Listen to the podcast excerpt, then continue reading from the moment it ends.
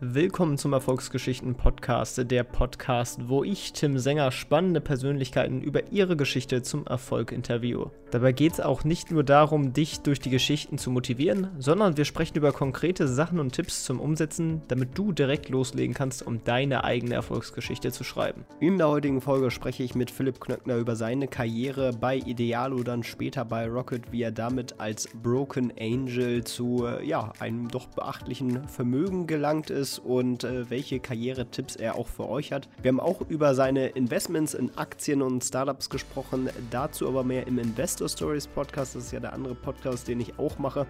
Äh, da findet ihr dann Pips Antworten dazu. Schaut auf jeden Fall vorbei. Den Link dazu findet ihr auch in den Shownotes und natürlich auf allen Podcast-Plattformen zu Investor Stories und unter investor-stories.de.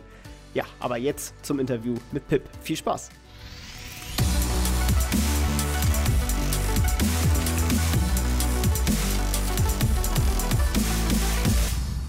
Hallo und herzlich willkommen im Podcast. Philipp Klöckner, wie geht's dir? Moin, moin, äh, mir geht's blenden. Vielen Dank.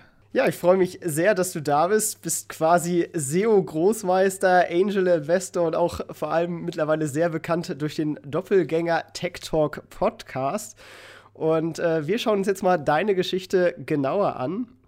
Und ich würde sagen, äh, für den Start springen wir mal ganz an Anfang zurück von dir und zwar zu deinem Studium oder vielleicht sogar noch früher. Wann ging es denn bei dir so los, dass du dich mit dem Thema Webseiten etc. beschäftigt hast?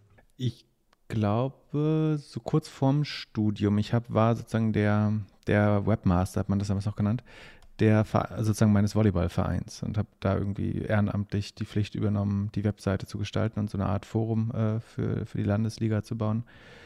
Und so kam musste ich mich irgendwie ein bisschen mit dem Internet auseinandersetzen. Und da hast du dann auch so ein bisschen dann dein, dein Interesse gefunden, was dich dann später zum Thema Webseitenaufbau und SEO Affiliate Marketing gebracht hat? Oder wie kam das dann zustande? Genau, man setzt sich dann ja mehr oder weniger automatisch so ein bisschen damit. Also man fragt sich dann, warum irgendwas bei Google nicht auffindbar ist, was man gemacht hat. Und dann wird man, also lernt man die ersten Sachen über SEO, wobei das damals äh, nicht vergleichbar, also das würde man nicht SEO nennen, was man damals gemacht hat.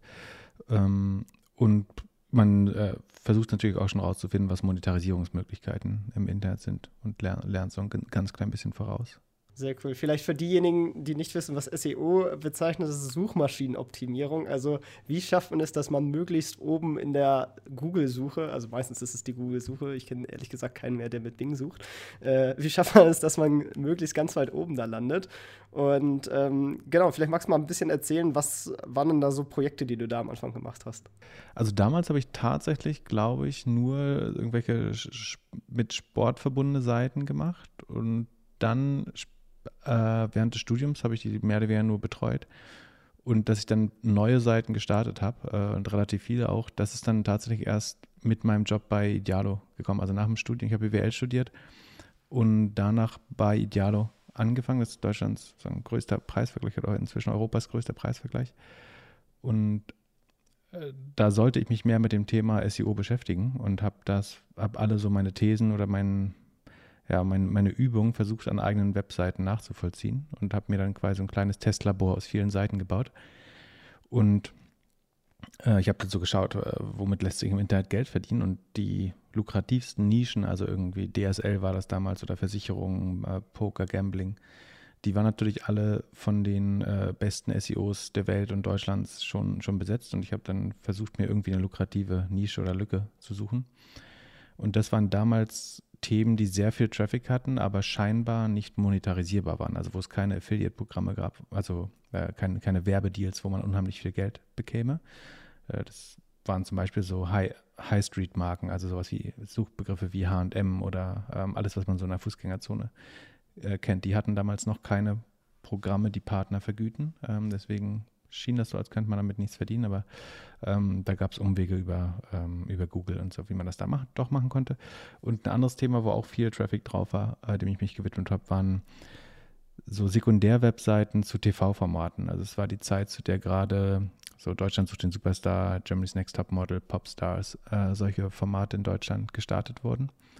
Und äh, da gab es nur relativ schlecht optimierte Foren dazu und ich habe versucht, Webseiten zu bauen, die ähm, Inhalte darüber äh, bringen und dann äh, während die Shows ausgestrahlt werden, in der Regel sehr, für damalige Verhältnisse sehr viel Traffic bekommen haben. Das waren so die ersten Themen, die ich äh, gemacht habe. Äh, und das war erstaunlich schnell relativ erfolgreich und lukrativ. Und das hast du quasi neben dem, äh, neben deiner normalen Arbeit gemacht, dann wahrscheinlich abends oder, oder wie kann man sich das dann vorstellen?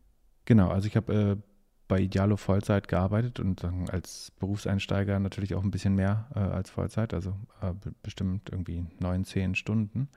Ähm, und bin dann abends äh, heimgegangen und habe mich irgendwie kurz was gegessen und mich sofort wieder an den Computer gesetzt und dann irgendwie nochmal vier, fünf Stunden an meinen äh, eigenen Projekten gearbeitet und am Wochenende natürlich auch dieses Mehr aus Vollzeit hat sich dann ja auch so ein bisschen ausgezahlt. Du bist ja dann auch innerhalb von, von Idealo dann auch zu, zu einer sehr wichtigen Person gekommen. Vielleicht magst du da auch nochmal den, den Weg so ein bisschen skizzieren.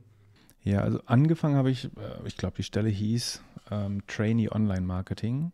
Was ich dann tatsächlich gemacht habe, war wirklich viel in der Datenredaktion, also dem, dem Maschinenraum von Idealo zu arbeiten, da wo man Produktdaten pflegt, äh, sicherstellt, dass dieser Preisvergleich und Produktvergleich wirklich äh, gut funktioniert und die verlässlichsten Daten in Deutschland hat. Ähm, das ist, glaube ich, unheimlich wichtig, um das, also ich würde das überhaupt nicht tauschen oder meine das auch gar nicht despektierlich, sondern es war sogar gut, weil ich glaube, es ist wichtig, dass man das Business von Grund auf äh, versteht. Ähm, das hat sehr geholfen. Und so, wenn man irgendwie zu, zu irgendwas dann seinen Senf dazu gegeben hat, passiert das dadurch, dass Idealo noch ein kleines Startup war, äh, ganz schnell, dass man irgendwie eine neue Verantwortung bekommen hat oder eine neue Position, Rolle. Und so bin ich dann außerdem zum Produktmanager für das Flugprodukt, das war der damals führende Flugpreisvergleich in Deutschland äh, geworden. Habe irgendwie breitere Marketingaufgaben äh, übernommen, habe äh, irgendwie neue Kategorien mit aufgebaut, also das Produkt verbreitert, habe die ersten, oder nein, nicht die ersten, aber ähm, sozusagen weiter die BI-Tools, also ähm, Business Intelligence Tools von Idealo weiterentwickelt oder welche extra für meine Arbeit entwickeln lassen, äh, die sozusagen in Abwandlung noch heute bestimmt genutzt werden. Ähm, genau, und das, das war so der Weg. Also es, der Vorteil war einfach, dass als ich angekommen bin, hat Idealo vielleicht 50 Mitarbeiter und heute sind es 700, 800, glaube ich. Und ähm, das war halt die Phase, wo sich dann so eine Art mittleres Management bildet und wo dann ganz viele ähm, Aufstiegswege sich, sich öffnen äh, auf einmal. Und gleichzeitig war es für mich toll, weil ich mir ganz neue Verantwortung äh, mal so zusammensuchen konnte. Und letztlich habe ich so zwei, drei Rollen gleichzeitig gemacht, indem ich das so gut wie möglich präsiert habe. Da bleibt natürlich viel auf der Strecke und es nervt bestimmt auch den Chef mal oder einen Mitarbeiter. Äh, aber für mich war es spannend, weil ich ganz viele Sachen gleichzeitig lernen konnte. Würdest du das dann auch auf jeden Fall ein Newbie raten, also der auch jetzt gerade quasi von der Uni kommt, dass so ein Startup-Job, wenn man Karriere machen möchte und sich quasi relativ schnell eine steile Lernkurve und äh, ja, viel aufsteigen möchte sozusagen, dass sich da so ein Startup-Job eigentlich sehr gut eignet? Ja, ich glaube, man sollte nicht zu allgemeingültig über sowas urteilen, aber wenn das also ich würde jedem raten, immer so die ersten fünf Jahre seiner Karriere extrem lernfokussiert äh, auszuwählen, wo man arbeitet. Ähm, und dann ist wahrscheinlich ein Startup oder Grown-up, also ein bisschen älteres Startup, ein guter Weg, viel zu lernen, weil man in der Regel viele sehr schnell äh, Rollen wechselt oder äh, einen Aufstieg sehen kann weil man in der Regel viel verantwortlich, also es gibt nicht diese klassischen Hierarchien wie, wie in einem Konzern, wo man äh, irgendwie für jede Unterschrift sechs Leute fra äh, fragen muss und in jedem Call zwölf Leute sind, bevor man eine Entscheidung trifft, sondern man bekommt viel Verantwortung mit äh, allen Konsequenzen, also dass man auch mal damit leben muss, was schief gemacht zu haben oder irgendwo 100.000 Euro verbrannt zu haben. Ähm, aber das ist mit Sicherheit der schnellste Weg zu lernen, glaube ich. Oder die, die große Alternative ist halt so, die, der klassische Weg wäre die Unternehmensberatung, wo man halt dann auch sehr viele Kunden, sehr viele Projekte sieht das ist, glaube ich, fürs Lernen ähnlich gut. Vom Zeitaufwand, Work-Life-Balance ist im Startup wahrscheinlich noch ein bisschen besser, was nicht heißen soll, dass man da irgendwie viel rumgammeln kann oder Freizeit hat. Ähm, aber ich glaube, ähm, dass man ja, eine bisschen bessere Zeit hat, wenn man das im Startup macht, äh, mit spannenderen Menschen zusammen ist auch. Aber beide Wege sind total gangbar, denke ich.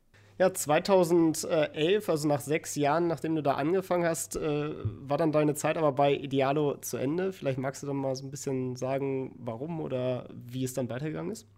Ja, also der, der Grund sozusagen, warum es dann von heute auf morgen sich geändert hat, war letztlich äh, in privat da, aber das hat sich vorher schon insofern abgezeichnet, dass äh, irgendwann hat man dann eben relativ äh, viel erreicht und äh, wo soll es dann auch hingehen innerhalb äh, ein, einer Unternehmung, auch wenn Idealo bis zu dem Zeitpunkt schon sehr, sehr groß geworden ist. Ähm, ich habe da schon noch gelernt, aber für mein Gefühl nicht mehr schnell genug.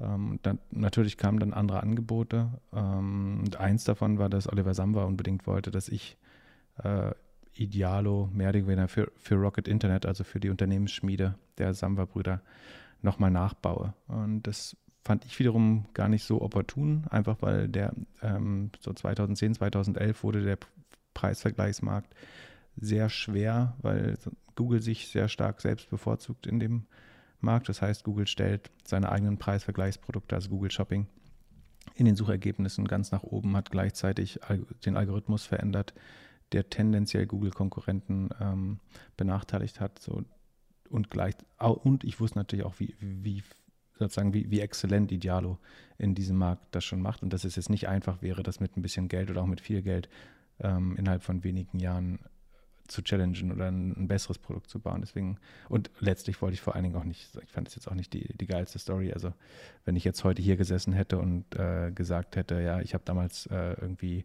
mir zwei Millionen geben lassen, um meinen Arbeitgeber zu kopieren oder so. Das ist einfach keine coole Story oder so. Äh, deswegen habe ich das mehrmals abgesagt. Also Oliver Samba ist da natürlich sehr persistent, einen äh, dabei, dazu zu überreden, aber ich habe es dann irgendwie in zwei, drei Gesprächen immer wieder abgelehnt. Ähm, bis er dann versucht hat, äh, das irgendwie trotzdem in einen konstruktiven Dialog zu wandeln und gesagt hat, dann schau dir doch ein paar anderen von unseren äh, Rocket Internet Beteiligungen an äh, und wenn da irgendwas zu deinem Profil gut passt, dann äh, helf denen doch wenigstens bei, bei Marketing und SEO und Produktverständnis. Und so kam es dann, dass ich äh, angefangen habe, äh, angefangen mit Ladenzeile äh, und Beauty Deal, die, es heute nicht mehr gibt, ähm, immer mehr Rocket Beteiligung zu, zu beraten in den Bereichen Produktmarketing und SEO natürlich sehr stark. Und aufmerksam geworden auf dich ist er, weil du einen extrem guten Job bei Idealo gemacht hast, oder wie war das quasi? Also bei Idealo haben äh, vor allen Dingen meine Vorgänger äh, auch einen guten Job gemacht. Äh, also Idealo gilt so ein bisschen als die Kaderschmiede des SEOs in Deutschland. Die, äh, die Betreiber der größten SEO-Tools haben alle mal bei Idealo äh, gearbeitet. Ähm, viele andere bekannte SEOs und äh, Marketer sind daherkommen. Ähm, und, und vielleicht auch ich. Ähm, also es gab jemanden, der einfach diese Intro gemacht hat zu Oliver Samba, der meine Rolle bei Idealo kannte, der wusste, dass ich äh, sozusagen die SEO-Verantwortung der letzten Jahre getragen habe. Zusammen mit, man muss dazu sagen, die Geschäftsführer von Idealo verstehen selber auch deutlich mehr von SEO als sozusagen der durchschnittliche Geschäftsführer oder Vorstand.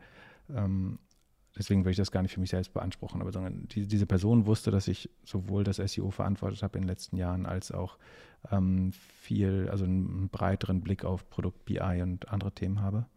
Ähm, und der hatte mich dann in Verbindung ge gepackt quasi äh, mit Olli. So kam der Kontakt zustande. Genau, und dann ging es bei dir bei Rocket quasi los und du hast da verschiedenste Sachen gemacht. Was war denn da so mit das Einschlägigste bei dir? Ähm, also zeitlich waren wahrscheinlich Ladenzeile und Wimdu äh, die spannendsten Sachen. Ladenzeile ein interessanter Case, weil es, glaube ich, nach unter einem Jahr profitabel wurde, was ja eigentlich so ein bisschen der Worst Case für ein Start Startup ist. Man will natürlich schnell wachsen, äh, Geld verbrennen und irgendwann später dann die Überrenditen erzielen. Ladenzeile hat, ist schnell gewachsen, ist aber trotzdem auch sehr schnell profitabel geworden, weil das SEO einfach, also ich konnte alles, was ich zuvor gelernt habe, bei Ideal oder bei eigenen Tests, äh, da zusammen mit den Gründern irgendwie, also ich bin quasi äh, auch da irgendwie nach meinem Job äh, abends noch ins Office gekommen, wo die Gründer noch saßen, habe mit denen zusammen irgendwie am, an SEO-Produkt äh, und BI gefeilt. Und dadurch, also nicht, nicht nur dadurch, natürlich hauptsächlich auch durch, also hauptsächlich durch die äh, großartige Arbeit von den, der Gründer und des Teams, ähm, ist Ladenzeile ein unheimlich früh profitables, schnell wachsendes Venture geworden äh, bei Rocket. Ähm, dann Wimdu, würde ich immer noch sagen, war das beste Team insgesamt, äh, was, was ich bei Rocket je gesehen habe. Ähm, hat leider vom Geschäftsmodell aber nicht funktioniert, weil Airbnb als Konkurrent einfach so stark war. Aber zumindest im, im SEO- und Marketing-Bereich ähm, haben wir den ähm, gut zugesetzt äh, eine Zeit lang. Und dann, ich bin äh, mehrmals im Jahr nach Südostasien zu Lazada geflogen. Die wurden später für eine Milliarde von Alibaba gekauft. Das war ein, ein spannender Teil. Ähm, ich habe mit Food Panda, was später von Delivery Hero gekauft wurde, gearbeitet, mit der Global Savings Group, äh, eigentlich auf fast allen Kontinenten, äh, wo Rocket aktiv war, äh, mit Ausnahme von Afrika, glaube ich. Ja, also insgesamt waren es bestimmt 20, 25 äh, verschiedene Rocket-Firmen und auch äh, früher oder später dann außerhalb von Rocket, äh, mit denen ich gleichzeitig gearbeitet habe. Ich war viel unterwegs, äh, habe viel versucht, sozusagen die Learnings der letzten Jahre an eine, eine neue Gründergeneration weiterzugeben. Wenn man jetzt schaut, was was hat sich dafür für dich sozusagen am, am meisten rentiert im geldlichen Sinne? Also, weil hattest du dann quasi, du, hast ja nicht nur ein einfaches Gehalt bekommen, sondern du hast ja oft auch dann äh, verschiedene Equity-Bezahlungen sozusagen bekommen, oder? Ja, im Gegenteil sogar. Ich habe oft nicht mal ein einfaches Gehalt bekommen. Also selbst der typische Rocket-Gründer, äh, wenn man das jetzt ein bisschen über zuspitzt, würde man sagen, ist risikoaverser als ich, weil ich wirklich nur im Erfolgsfall, also zum Beispiel bei Wimdu, äh, habe ich nicht einen Cent gesehen letztlich, obwohl ich da jahrelang äh, mehrere Tage die Woche verbracht habe. Ähm, das heißt, ich bin wirklich komplett mehr oder weniger erf erfolgsvergütet, dadurch, dass ich äh, einen kleinen Anteil an der Company ganz am Anfang kaufen darf oder ähm, ESOPs bekomme, also Mitarbeiterbeteiligung. Und dementsprechend ungleich verteilt sind dann auch die, die Venture- oder Wagnis- äh, also die, die Rückflüsse. Also es gibt dann oft Sachen, wo man äh, gar nichts rausnimmt oder wo es 10, 14 Jahre dauert, bis man mal Geld sieht. Ähm, bei Ladenzeile, äh, sozusagen dadurch, dass sie sehr früh profitabel geworden sind, gibt es mehr oder weniger so eine ewige Rente, also in Form von Dividenden. Äh, das ist auf jeden Fall ein sehr berechenbarer und ähm, sehr, sehr dankbarer Case von daher. Ähm, habe das nie zusammengerechnet, was das wirklich ist, aber es wäre irgendwie im siebenstelligen Bereich insgesamt. Ähm, und dann der Anteil von Foodpanda, der in Delivery Hero Aktien gewandelt wurde, ist mit dem Börsengang von Delivery Hero dann auch, ähm, also es war ein kleiner Nachkomma ähm, Prozent oder Promille äh, aber dadurch, dass äh, Delivery Hero damals 7 Milliarden, ich glaube inzwischen rund 30 Milliarden wert ist, ist es dann äh, trotzdem eine signifikante Summe äh, am Ende, für, für mich zumindest. Das waren die zwei Sachen, lass mich äh, und jetzt zuletzt vielleicht nochmal äh, Home to Go, ähm, wo ich auch äh, von Anfang an einen kleinen Anteil hatte. Das sind so die drei Sachen, die jetzt wahrscheinlich die, die größten Returns vorerst gemacht haben. Vielleicht, ich überlege gerade so, ob überhaupt jeder eigentlich die, die verschiedenen Unternehmen kennt. Also vielleicht Delivery Hero noch am ehesten, weil die ja relativ bekannt sind vom Produkt her und als Aktie. Ladenzeile ist, wenn ich mich äh, das richtig drauf habe, ist ja so ein Meta-Shop, würde ich das mal nennen. Mhm. Oder, oder, Genau, es ist so eine Shopping-Plattform. Ähm, und Home2Go, was machen die nochmal genau? Home2Go ist die, die Ferienhaussuche in äh, Europa und der Welt. Also so eine Mischung zwischen Airbnb und HomeAway. Das sagt jetzt vielleicht auch nicht allen was, aber letztlich, oder Fevo direkt äh, nutzen viele Deutsche auch. Ähm, wenn man irgendwie ein Ferienhaus für den Urlaub an der dänischen Ostsee sucht oder für ein Offsite mit der Firma oder äh, wofür auch immer, dann ist Home2Go die Suche, die sozusagen das größte Inventar im Internet vereint und äh, wo man dann schnell das richtige Ferienhaus für den jeweiligen Zweck äh, zum besten Preis finden kann und äh, in den allermeisten Fällen auch schon über die Plattform selber buchen kann. Also Booking.com für Ferienhäuser ist vielleicht eine gute Beschreibung. Dann hat sich da ja bestimmt auch die Erfahrung von Wimdu im Endeffekt, was ja so eine Art Airbnb-Klon war, äh, dann doch auch sehr gelohnt, dass du da dann schon mal die Erfahrungen da einsammeln konntest.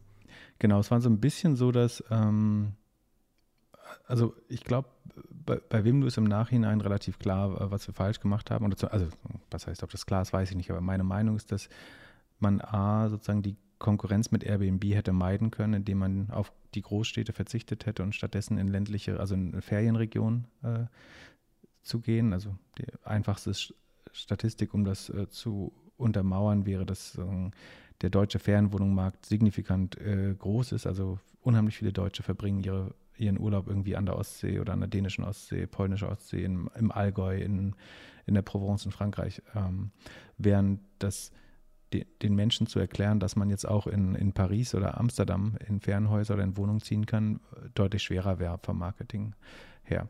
Äh, das heißt, ich hätte schlau gefunden, sofort in die ähm, Holiday-Region zu gehen. Und das andere ist, dass die Akquise des Inventars, also mit Ferienwohnungsbesitzern oder Apartmentbesitzern zu sprechen und deren Wohnung auf die Plattform zu bekommen, das hat unheimlich viel Geld verbraucht letztlich. Also Wimdu war, ich glaube, mit einer 200 Millionen Bewertung äh, gestand, gestartet und mit sehr viel Kapital. Ähm, trotzdem hat das viel Kapital gekostet. Und als Metasuche, also wenn man ja so eine äh, Suchplattform darüber baut, ähm, kann man das deutlich effizienter machen, indem man einfach große Partner anbindet. Also man kann irgendwie so ein Interchalet oder Novasol oder Dun Center oder was man auch heute so im Reisebüro sieht. Diese Vermittler kann man einfach in, in eine Suche, äh, in eine Suche zusammenführen und das ist eigentlich kapitaleffizienter äh, von Anfang an. Und all das sozusagen, was wir bei Wimdu falsch gemacht haben, ähm, hat Home2Go intuitiv, also das hat ein sehr erfahrenes Team aus der, Travel-Branche und äh, gute Leute, die, die dazugekommen sind.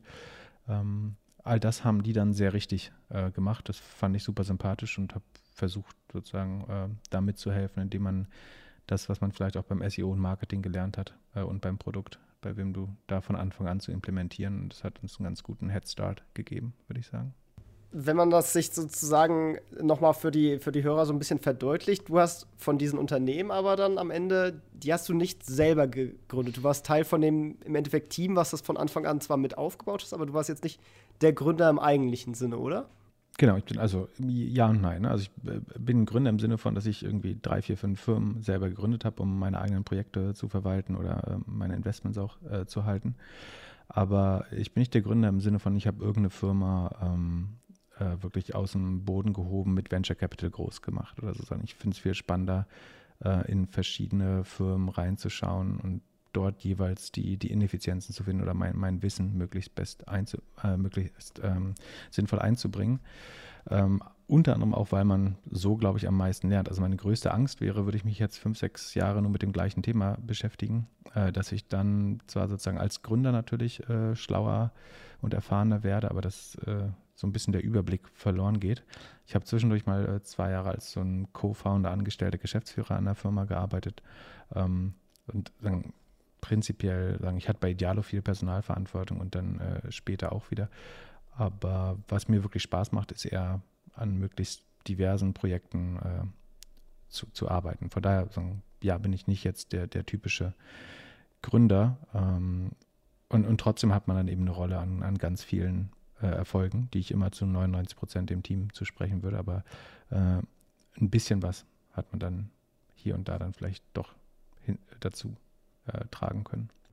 Aber ist ja auch auf jeden Fall cool, dass man daran auch sehen kann, dass man jetzt nicht unbedingt der Gründer sein muss, äh, um auch überproportional partizipieren zu können.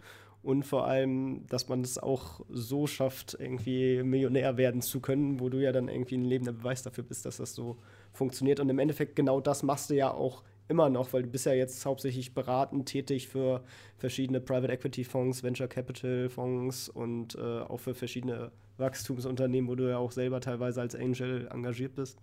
Das war damals noch gar nicht so einfach. Also dieses Modell, ich bekomme Anteile für meine Arbeit, ähm, habe ich so ein bisschen Rocket zu verdanken, dass die offen dafür waren. Also die, die Challenge äh, vor der man als Berater ja steht, ist, dass man nicht skalieren kann. Äh, was damit gemeint ist, ist, ähm, ich sage, jeder hat nur irgendwie 60 Stunden in der Woche wahrscheinlich, die er verkaufen kann, bestenfalls. Ähm, und die, der Höchstbetrag, was eine Firma bereit ist, für einen noch so guten Berater zu zahlen, ist auch irgendwo begrenzt.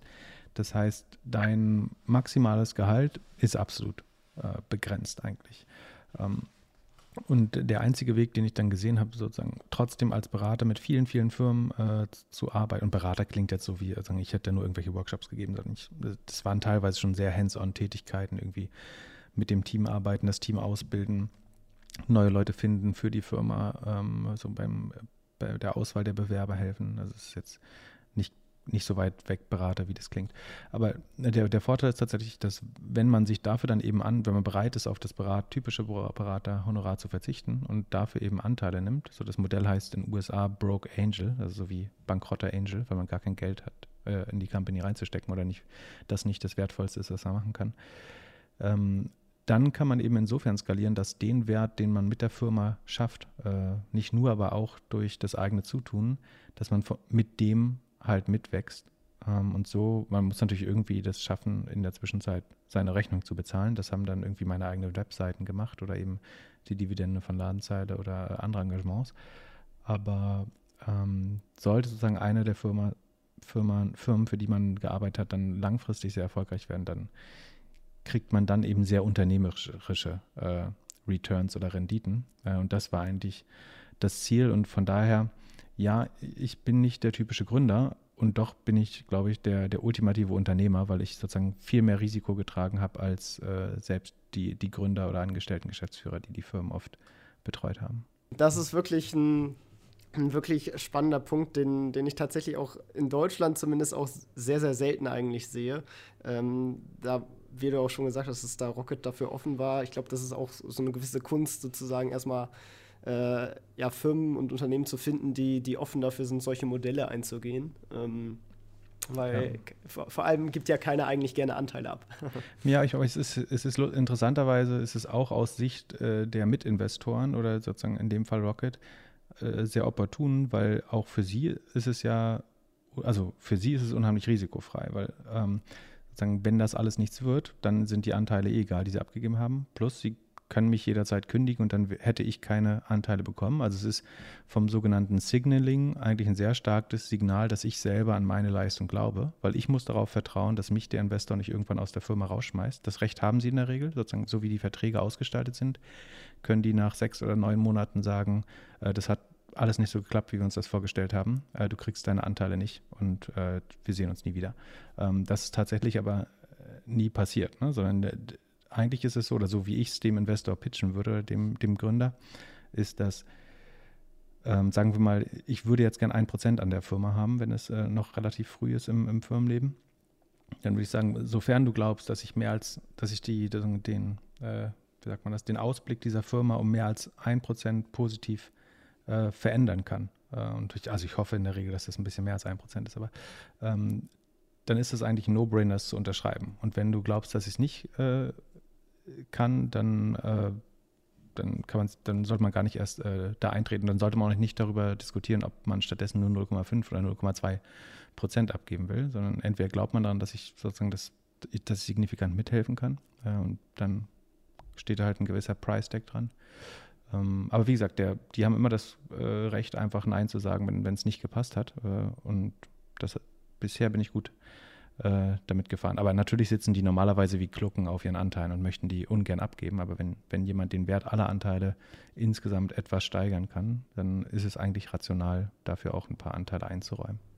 Wenn das jetzt so ist, wie du gesagt hast, hat das dann nicht auch so ein gewisses Missbrauchspotenzial, dass du dann eine Arbeit leistest, läuft auch gut und dann sagen sie, ja, aber fanden wir trotzdem nicht gut.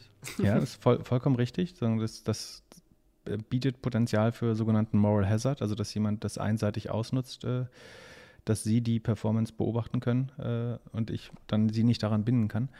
Aber tatsächlich ist es so, um das zu tun, also du kannst es ja genau einmal machen. Ähm, und danach würde ich natürlich mit diesem Partner nie wieder zusammenarbeiten. Ähm, und du verlierst sozusagen die Zuarbeit ja auch dann für die nächsten Monate. Also ähm, es ist eigentlich, es klingt schlau, das zu machen, einfach zu sagen, jetzt hast du uns schon geholfen oder du hast unser Team schon ausgebildet, jetzt kannst du wieder gehen oder du kriegst nur die Hälfte der Aktien oder äh, irgendwie gar keine, wenn es vorm sogenannten Cliff ist. Aber tatsächlich verlieren sie auch den Rest der Leistung. Und wenn du eigentlich daran glaubst, dass die Leistung was wert ist, dann hast du kein Incentive mehr, sozusagen bloß um ein paar Aktien zu sparen, deinen eventuell nützlichen Berater rauszuschmeißen. Also rein prinzipiell hast du recht, aber es gibt auch einen guten Grund, äh, dass wenn man glaubt, äh, dass das was wert war, dass man eben nicht opportunistisch diese Option zieht, ähm, sondern dass man dann eigentlich äh, am liebsten noch mehr Zeit verbringen würde. Oder ähm, es gab durchaus Firmen, die sozusagen sich die nochmal neue Aktien rausgegeben haben, um sich mehr Zeit zu sichern in Zukunft. Also genau. Hast du da außerhalb von Rocket auch solche Deals gemacht oder machst du auch immer noch solche Deals? Oder ähm, ja, ist das so, so ein bisschen mit der, mit der Rocket-Zeit dann, dann vorbeigegangen? Oder bist du da immer noch mal beratig, äh, beratungsmäßig tätig oder auch teilweise hands-on und, und kriegst dafür Anteile? Also ich habe das parallel zu Rocket auch schon mit, mit anderen Firmen dann gemacht. Also wenn man einmal sagen kann, äh, es gibt schon jemand, der darauf reingefallen ist, dann ist es auf einmal sehr, sehr einfach, das zu verkaufen. Also dann lassen sich auch gern andere darauf ein. Ähm, von daher war, das jetzt nicht auf Rocket beschränkt, aber sozusagen rein von der Anzahl her war das äh, schon am typischsten für Rocket. Äh, und ich mache das bis heute noch, weil es gibt viele Firmen, die heutzutage ausreichend Zugang zu Kapital haben. Also ob ich da dann nochmal 50 oder 100.000 Euro reinlege, das macht für die überhaupt keinen Unterschied. Also das, die, das Geld können sie günstiger irgendwie äh, von einem Tiger oder Co2 oder äh, irgendeinem Fonds haben. Ähm, aber die dann tatsächlich eben so ein eine Art Sparring-Partner haben wollen oder eine, eine, gewisse Expertise in einem Teilgebiet, ähm, dann kann man das immer noch machen, dass man eben sich sozusagen für so eine Art Advisory-Rolle, dass man ähm, irgendwie einmal im Quartal oder äh, alle paar Monate nochmal ja, so eine Art Sparring-Partner für, für die Gründer oder die, die ähm, das C-Level ist, um deren, also ich meine, das Problem ist ja, dass viele machen das, was sie machen, das erste Mal. Äh, also die wenigsten Gründer haben irgendwie signifikante Vorerfahrungen und dann einfach jemand zu haben, mit dem man sich nochmal austauschen kann, der einfach viele Startups, also ich bin auch nicht schlauer als die und weiß das alles auch nicht besser. Der Unterschied ist, dass ich eben eine sehr hohe Anzahl an Startups in der Vergangenheit und Wachstumsfirmen in der Vergangenheit gesehen habe. Ähm, und deswegen einfach viele, und ich mache wahrscheinlich auch nicht so viel mehr richtig, aber so viele Fehler, die ich schon gesehen habe, sagen, die muss man ja nicht nochmal machen. Auch wenn Startup-Gründer und Gründerinnen immer gern äh, sozusagen agil arbeiten wollen und Trial and Error machen und äh, Fehler schnell rausfinden. Es gibt einfach auch Fehler, die man vermeiden kann und äh, das ist dann auch so ein bisschen meine Aufgabe vielleicht. Jetzt denke ich mal, ist das auch ein Modell, was vielleicht hier viele ansprechend finden in der Hinsicht, weil äh, einige dann doch nicht genug Geld haben, um, um selber direkt äh, Geld in Startups investieren zu können, aber vielleicht, weil sie als Geschäftsführer oder bestimmte Branchenkenntnisse in einem, in einem Unternehmen oder auch äh, irgendwie ein gutes Netzwerk oder was auch immer haben, ähm, die sich vielleicht als Broken Angel einbringen könnten. Äh, wie findet man dann diese Startups? Also zunächst, also um die, also um wertvoll zu sein als Angel, muss man natürlich erstmal gewisse Qualifikationen besitzen. Ne? Also man muss in, in einem Teil, also man, das kann hoch spezialisiert sein, also dass man zum Beispiel ein Anti-Fraud-Experte oder ein Payment-Experte oder Expertin ist, dass man ähm, HR besonders gut versteht oder Vergütung oder äh, Legal oder irgendwelche Compliance- und Regulierungsthemen. Äh, für all das äh, brauchen Startups oft äh, Expertinnen und äh, Experten und Experten. Das äh, heißt, wenn man jetzt nur irgendwas gemacht hat vorher, dann, dann wird es schwer sein. Man sollte, glaube ich, so spezialisiert wie möglich sein oder eben sehr breite Erfahrung haben in, in verschiedenen Firmen dann aber. Ähm, und dann gibt es, also ein guter Weg, das zu machen, ist zum Beispiel mit lokalen ähm, Acceleratoren zusammenzuarbeiten. Also oft gibt es ja so, dass irgendwie ähm, sowas wie das Plug-and-Play Tech Center oder äh, es gibt so viele äh, Acceleratoren und Inkubatoren inzwischen, also die so eine Art Mentor-Netzwerk haben, äh, dass man da anfängt, weil da werden einem systematisch dann ja quasi Firmen äh, vorgestellt. Also ich bin zum Beispiel auch noch im APX, das ist der von äh, Axel Springer und Porsche, äh, der Accelerator und ähm, Plug-and-Play ähm, sozusagen als Mentor aktiv. da habe ich zwei, drei, vier meiner äh, Beteiligung gefunden. Ähm, ansonsten kann man auch gezielt auf irgendwelche Startup-Messen gehen oder ähm, sozusagen in den Startup-Medien schauen, ob man was findet, was einen begeistert, wo man glaubt, dass man mithelfen kann. Ähm, das sind so die typischen Felder, wo ich sagen würde, wie man, also oft sprechen die Startups ein, also die suchen ja sehr gezielt eigentlich nach Expertise. Ähm, dass jetzt Angels sich von alleine aufdrängen, ist, glaube also gerade wenn sie sozusagen nicht mal, nicht mal Geld mitbringen wollen, sondern nur Expertise, ähm, das passiert, glaube ich, gar nicht so oft, sondern das Wichtigste ist eigentlich, dass man vielleicht seinem Netzwerk so ein bisschen symbolisiert, ich wäre jetzt bereit oder habe Zeit für Beratungstätigkeiten oder wenn man was hört. Ähm, ja, weil, also wenn jetzt, wenn jetzt ich zu einem Startup, was noch nie von mir gehört hat, käme und sage, ich kann hier übrigens was von SEO und ich war mal bei der und der Firma, ähm, dann ist das für, das kann ja auch jeder sagen. Also entweder braucht man schon eine sehr gute Reputation oder eben ein Netzwerk, was das äh, un unterstützt. Äh, ansonsten ist glaube ich, schwer, sozusagen sich aktiv darum zu bemühen. Aber also den, den, besten Weg fände ich noch irgendwelche lokalen Meetups oder Acceleratoren, äh, Mentoring-Clubs, äh, sowas vielleicht zu machen die wären ja dann auch gut, um überhaupt erstmal das Netzwerk auch aufzubauen und sich so ein bisschen in die Branche reinzubewegen. Genau, es gibt so lokale und bundesweite Business Angel Netzwerke auch. Ich glaube, wenn man die, die ersten Kontakte macht, dann ergeben sich ganz schnell oft Möglichkeiten, dass man was zusammen machen kann oder jemand erinnert sich dann, da hatte ich doch mal jemanden, der sich besonders gut mit Einzelhandel auskennt oder mit Logistik. Ähm, also man muss, man, am Anfang ist es mal unheimlich schwer, ganz am Anfang äh, und dann wird es irgendwann fast zu einem äh, Selbstläufer. Also so, dadurch, dass ich früher nie irgendwelches äh, Marketing gemacht habe, äh, hatte ich das Gefühl, es dauert irgendwie bei mir alles zehnmal so lang im Vergleich zu Leuten, die einfach sehr bewusst ihr Netzwerke so, genutzt haben, weil sie irgendwie auf der WHU studiert haben oder äh, in irgendwelchen äh, Clubs drin waren. Ähm, wenn sich dann aber, sei es über Leistung oder aktive Arbeit, so ein Netzwerk bildet, ähm, dann kriegt man ganz schnell ähm, irgendwie mehr Kontakte zustande, als, als einem lieb ist fast Wenn du jetzt so auf deine bisherige Zeit so zurückblickst, was würdest du vielleicht sagen, wäre dein größter Fehler gewesen? Oh, schwer. Ich neige nicht äh, dazu, äh, zurückzuschlagen. Ich glaube, ich habe wirklich, also ich habe bestimmt Fehler gemacht, äh, aber ich finde Fehler immer dann total akzeptabel, wenn man irgendwas daraus lernen konnte. Ähm, ich würde jetzt Fehler auch nicht zu Dingen sagen, sozusagen, die mir nicht zurechenbar sind, im Sinne, die ich eh nicht hätte ändern können. Äh, wahrscheinlich das, also ich, hab, ich, wurde es woanders mal gefragt, da habe ich das mit den Domains tatsächlich als Fehler, aber auch das, da schaue ich jetzt nicht mit Groll hinterher. Aber rein finanziell wäre es schlauer gewesen, damals Aktien zu kaufen. Aber ähm, ich glaube, also ich kann eigentlich überall was Positives raus. Man könnte jetzt sagen, zum Beispiel bei Wimdu habe ich zwei, drei Jahre Zeit, äh, habe da ein, zwei Tage die Woche äh, mit dem Team gearbeitet. Also das ist dann eben der sehr hands-on-Berater gewesen, der auch vor Ort war, äh, mit dem Team gesessen hat. Ähm, da kann, können wir jetzt natürlich sagen, ich habe da netto ein ganzes Jahr Zeit verschwendet. Ähm, aber dafür habe ich ähm, die äh, spannendsten Leute und ähm, einige äh, besten Freunde kennengelernt und auch zwei meiner erfolgreichsten Investment, äh, Investments, sagen die Leute, die mich dorthin gebracht haben oder die das gegründet haben, äh, habe ich bei Wimdo gekannt. Deswegen ähm, ist weiß nicht, ob das was bringt, irgendwie da Fehler zu. Ja, also ich will jetzt nicht sagen, ich habe keine Fehler gemacht. Ich habe bestimmt irgendwelche Fehler gemacht, aber es gibt nichts, wo ich jetzt sagen würde, das war ein Fehler, den hätte ich gerne, das hätte die Entscheidung hätte ich gern anders getroffen. Äh, das hatte ich irgendwie, da habe ich im Nachhinein äh, gar nicht das Gefühl. Wahrscheinlich auch, weil ich unheimlich äh, dankbar und glücklich bin mit dem Weg. Also das gehört ja immer viel Glück, Zufall und Schicksal, Schicksal nicht, aber Glück und Zufall ähm, dazu. Deswegen wäre es jetzt auch dreist zu sagen, dass ich wäre irgendwie furchtbar dumm gewesen, aber das Leben hätte mich schlecht behandelt. Das scheint mir nicht so. Ja, das hat dich ja auch ganz gut behandelt, deswegen würde mich äh, interessieren, was du als deinen größten Erfolg bezeichnen würdest.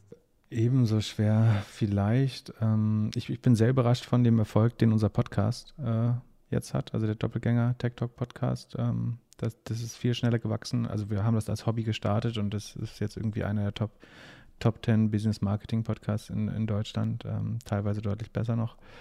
Ähm, das finde ich einen äh, großen Erfolg. Es ist ein bisschen schade, dass es so lange gedauert hat, sozusagen, bis, bis wir damit angefangen haben. Das hätte man natürlich deutlich früher starten können im Nachhinein.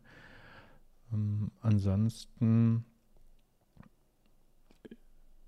vielleicht, ähm, gute Frage, großer Erfolg. Es, es gibt ja auch keinen Erfolg, den man alleine hat. Deswegen ist es äh, eigentlich schwer. Es ist immer ein Team. Ich, eine Sache, auf die ich stolz bin, ist, dass äh, wir mit Ladenzeile äh, und Idealo sozusagen Beschwerdeführer in diesem Google-Shopping-Verfahren äh, geworden sind, dass das jetzt zumindest ähm, im, in der Berufung auch wieder für uns entschieden wurde äh, oder sagen, für, für, den Wettbewerb entschieden wurde. Ähm, aber auch daran habe ich ja nur minimalen Anteil, aber so, es gab dann Anteil und das, das sozusagen fruchtbar war am Ende, ist was, äh, worauf ich stolz bin, obwohl das finanziell jetzt äh, fast nebensächlich zumindest vorerst ist. Aber ähm, das ist vielleicht was, worauf ich stolz bin. Aber wie gesagt, auch das ist 99 Prozent Team-Effort und da haben viele Anwälte, viele Leute bei Ladenzeile, äh, viele Gründer, viele Wettbewerber äh, dran mitgearbeitet, das erfolgreich zu machen. Ja, ich meine, es ist ja auch eine, eine Einstellungssache und es, meine, ist ja auch wichtig, dass man Sachen hat, auf die man stolz sein kann. Man muss es ja nicht zwingend als den Erfolg feiern, sondern äh, solange man selber damit glücklich ist oder auf was stolz sein kann, dann, dann zählt das auch, finde ich.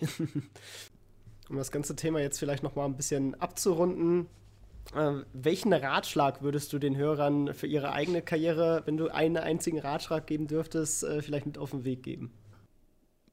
Also, was ich schon gesagt habe, auf jeden Fall irgendwie lernbasiert zu entscheiden. Wenn ähm, sich den, den oder die Chefin anschauen, mit der man arbeiten wird in Zukunft oder das ganze Team kennenlernen und zu schauen, sind da Personen bei, die einen beeindrucken, äh, von denen man glaubt, lernen zu können. Äh, äh, ich würde dafür jederzeit Abstrich, Abstriche bei Gehalt, Arbeitszeit, Standort und so weiter machen. ich glaube, das Wichtigste ist, ähm, mit beeindruckenden Personen zu arbeiten, von denen man lernen kann. Ähm, das ist, glaube ich, nach allen Statistiken auch der Hauptgrund, warum Menschen sich Jobs aussuchen oder vor allen Dingen Jobs verlassen später, wenn sie äh, nicht glücklich sind mit dem direkten Management.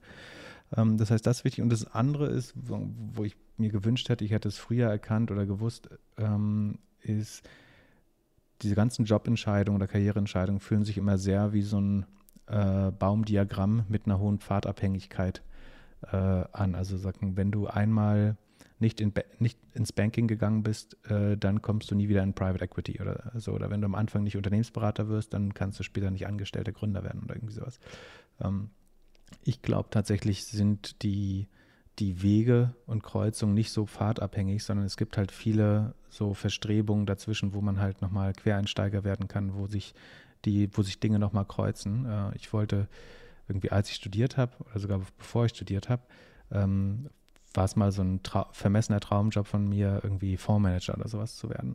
Ähm, und dann bin ich halt in die Internetwirtschaft gegangen und war so weit weg wie irgendwas davon, weil du hättest natürlich irgendwie ein Praktikum bei Morgan Stanley machen müssen und irgendwie in die Banking- oder ähm, Unternehmensberaterbranche gehen müssen. Äh, und tatsächlich arbeite ich heute quasi mit den größten Private Equity Firmen, äh, beschäftige mich äh, bestimmt die Hälfte des Tages äh, mit Aktien oder äh, sehr großen Firmen, die ich analysiere. Und das ist nicht so weit weg von dem, was ich ursprünglich mal machen wollte, obwohl ich einen riesengroßen Umweg genommen Oder nicht mal einen Umweg, ich habe einen anderen Weg genommen. Der war weder länger noch kürzer. Also wahrscheinlich war, hat er mich äh, weniger Zeit und graue Haare gekostet, sogar insgesamt.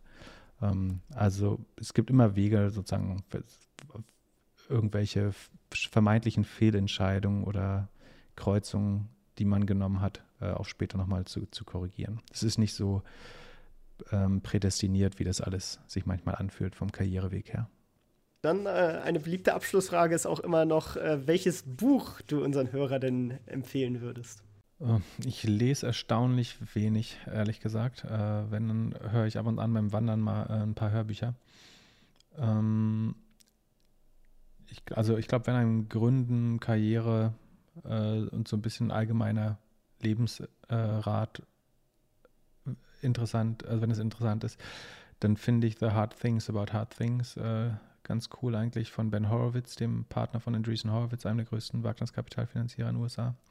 Ähm, das wurde aber bestimmt schon mehrmals genannt, äh, nehme ich an. Ähm, das halte ich aber für einen ganz guten Rundflug tatsächlich. Ansonsten, ähm, ich mag Who Gets What and Why vom Nobelpreisträger Elvin D. Roth äh, ganz gut. Da geht es um Marktplatzdynamik. Also wie baut man einen Marktplatz? Äh, wie baut man gleichzeitig beide Marktplatzseiten bei zweiseitigen Marktplätzen, also sowas wie einem eBay oder einem Airbnb auf? Ich glaube, da kann man viel Logik lernen über Marktplätze. Das macht auch nur Sinn, wenn man irgendwie in der Branche tätig ist oder was da gründet. Das halte ich aber für ein sehr gutes Buch.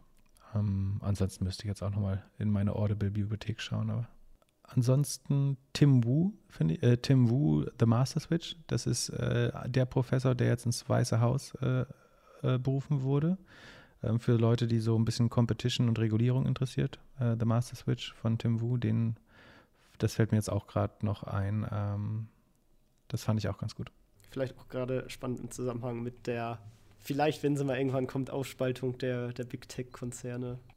Genau, da wird so ein bisschen erklärt, warum der Staat manchmal langsamer reguliert oder aufspaltet, als er müsste, warum äh, teilweise äh, die Staaten auch Interesse haben, ähm, dass Firmen möglichst groß werden, äh, weil die so ein bisschen auch für Geopolitik genutzt werden. Ist in, also ausgewogen wäre übertrieben. Das ist schon eher ähm, wettbewerbsfreundlich ausgelegt, ähm, das Buch, beziehungsweise äh, sehr antitrust-lastig, aber trotzdem ein guter Einstieg äh, in das Thema, um in Zukunft sozusagen einen kompetenteren Blick auf die Themen zu bekommen, wenn die mal wieder in Medien besprochen werden. Sehr gut. Ja, die Bücher findet ihr natürlich alle in den Shownotes verlinkt, ebenso wie die Links zu Pips verschiedene Social-Media-Kanäle. Er ist ja ein sehr fleißigerer Twitterer und äh, ebenso natürlich auch zum, zum Doppelgänger-Podcast. Ähm, ja, vielen Dank, dass du dabei warst, Pip. Äh, waren mega viele spannende Inhalte dabei. Ich glaube, da, da konnten einige Leute echt viel mitnehmen und ja, vielen Dank, dass du dabei warst. Hat mich sehr gefreut. Vielen Dank auch. Top, dann bis zum nächsten Mal. Ciao, ciao. Bis bald. Ciao, ciao. Das war's auch schon mit dieser Folge vom Erfolgsgeschichten Podcast. Alle angesprochenen Links findest du in den Shownotes und auf erfolgsgeschichten.org. Wenn dir die Folge gefallen hat, dann hinterlasse gerne eine Bewertung auf iTunes und Co. Wir hören uns dann in der nächsten Folge wieder und denk dran, nur durch Taten kommt man zum Erfolg. Also, leg los!